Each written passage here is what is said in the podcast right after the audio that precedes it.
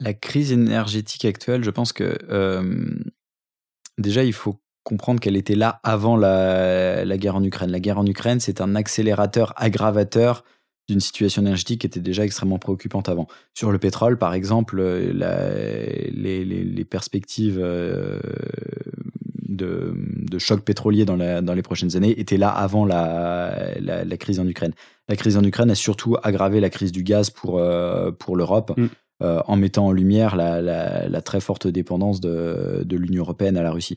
La, 40% du gaz importé dans l'Union européenne vient, vient de Russie, et donc ça, ça donne des leviers à, à, Vladimir Poutine.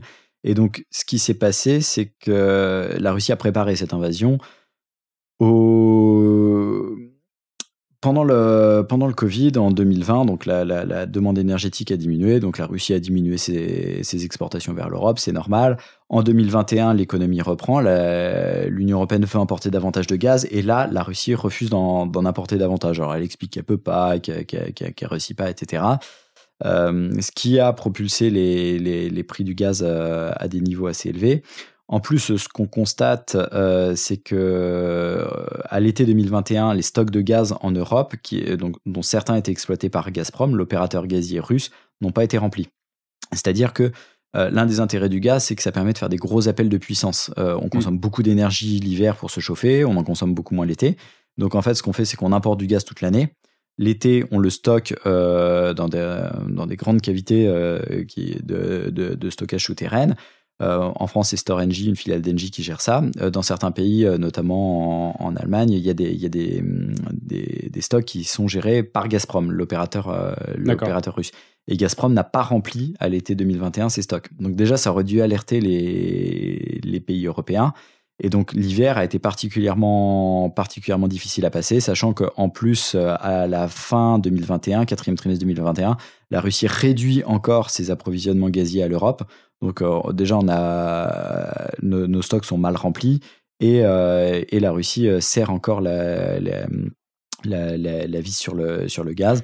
Et paradoxalement, à partir du moment où la Russie envahit l'Ukraine, Là, euh, elle fait sauter les, limitations sur, euh, sur les exportations. Donc là, l'Europe se met à, se met à importer beaucoup de, beaucoup de gaz pour remplir ses stocks euh, dans, dans la perspective de, de l'hiver prochain. Mm. Et donc maintenant, toute, toute la question, ça va être de savoir eh, jusqu'à quand on va être capable d'importer du gaz russe?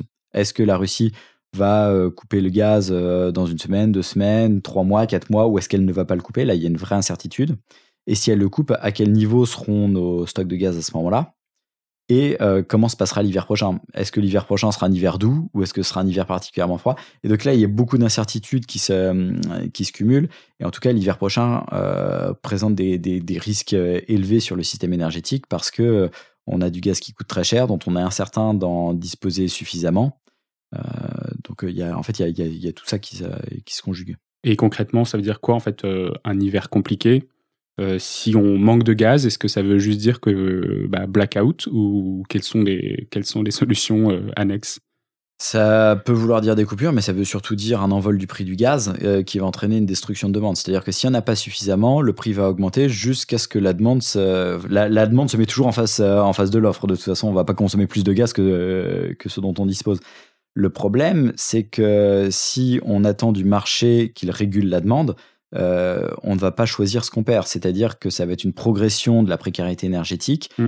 Et euh, des réductions euh, de production industrielle, voire des faillites industrielles, ce qu'on constate d'ores et déjà dans certaines industries comme la métallurgie, la papeterie ou la production d'engrais. Et d'ailleurs, moins produire d'engrais, ça veut dire que le prix des engrais augmente, donc le prix des céréales augmente et ça va entraîner des crises alimentaires dans un certain nombre de pays. Et ça, ce que tu dis, c'est très simple. Ça veut dire qu'effectivement, s'il y a des industries qui ont des mm. marges qui sont relativement limitées, si le prix de leurs matières premières ou de l'énergie qu'ils utilisent pour créer leur, leur produit est supérieur à la rentabilité, bah, ils mettent la clé sous la porte. Tout à fait. Et c'est quelque chose de très préoccupant actuellement. Il y a deux ou trois semaines, la régie de, de, transport public euh, madrilène, donc le, système de, métro madrilène, a annoncé réduire de 10% la fréquence de ses trains parce que sa, sa, facture électrique était passée de 120 000 euros à 800 000 euros par jour. Et donc, euh, c'est là qu'on voit vraiment la limite euh, quand on attend du marché qu'il régule, qu'il régule la demande.